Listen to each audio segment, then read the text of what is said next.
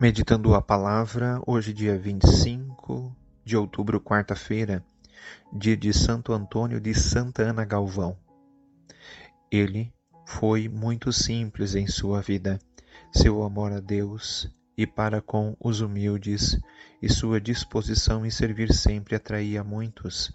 Os necessitados eram sua prioridade. Estava sempre presente na vida dos doentes. É importante observar aqueles a quem ele priorizava o amor em sua vida. Se santificam. Santo Antônio de Santana Galvão nasceu em Guaratinguetá, em São Paulo, em 1739 e morreu em 1822 com 83 anos de idade. Sejam benditos os santos e todos os que serviram a Cristo com generosidade na vida e na vida do próximo. Proclamação do Evangelho de Jesus Cristo segundo Lucas. Naquele tempo disse Jesus aos seus discípulos: Ficai atentos, se o dono da casa soubesse a hora em que o ladrão viria chegar, não deixaria que arrombasse a sua casa.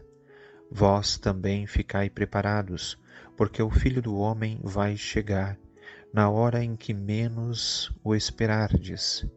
Então Pedro disse: Senhor, tu contas esta parábola para nós ou para todos? E o Senhor respondeu: Quem é o administrador fiel e prudente que o Senhor vai colocar à frente do pessoal de sua casa para dar comida a todos na hora certa? Feliz o empregado que o patrão, ao chegar, encontrar agindo assim. Em verdade eu vos digo: o Senhor lhe confiará a administração de todos os seus bens. Porém, se aquele empregado pensar, meu patrão está demorando, e começar a espancar os criados e as criadas, e a comer e beber e a embriagar-se, o senhor daquele empregado chegará num dia inesperado, e numa hora imprevista, ele o partirá ao meio e o fará participar do destino dos infiéis. Aquele empregado que, conhecendo a vontade do Senhor, nada preparou, nem agiu conforme sua vontade, será chicoteado poucas vezes. Porém, o empregado, que não conhecia esta vontade e fez coisas que merecem castigo, será chicoteado poucas vezes. A quem muito foi dado, muito será pedido. A quem muito foi confiado, muito mais será exigido. Palavra da salvação. O elogio de Jesus hoje vai para o administrador fiel, o próprio Jesus acrescenta que ser fiel é próprio do discípulo que assume a sua responsabilidade perante o Mestre e a comunidade. Então, o discípulo hoje é sempre e será verdadeiro se cultivar a fidelidade e a responsabilidade. Ser fiel é ser verdadeiro, isto é, o discípulo é realmente verdadeiro na sua mentalidade e na sua prática cristã, tanto quanto está só como quando está em público.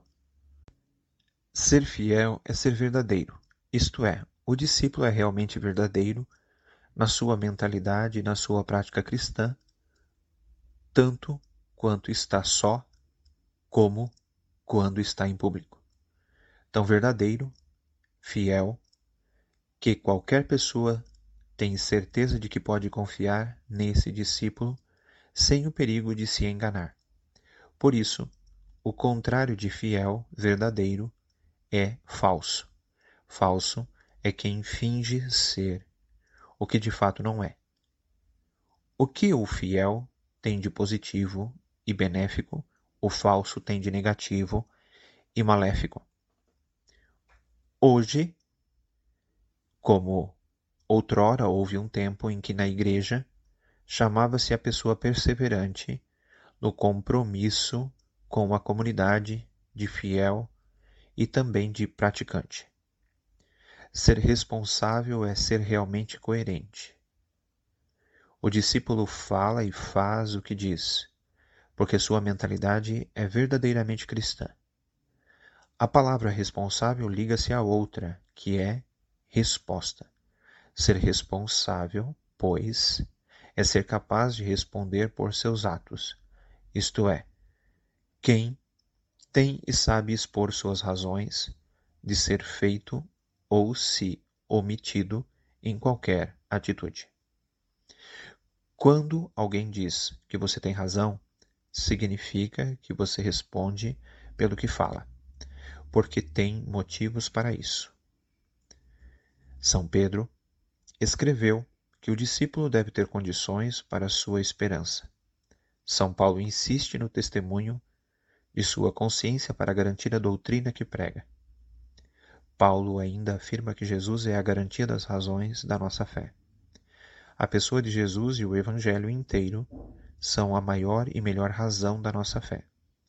Aliás, Jesus animou os discípulos dizendo que não tivessem medo diante dos tribunais, porque era garantia de suas razões de ser discípulos. Hoje, o mundo exige as razões da nossa fé e a responsabilidade por nossas práticas. Nada te perturbe, nada te amedronte, tudo passa, só Deus não muda. A paciência tudo alcança, quem tem Deus nada falta, só Deus basta. Por intercessão de Santa Rita de Cássia, Deus te abençoe, proteja e guarde, Pai, Filho e Espírito Santo. Amém.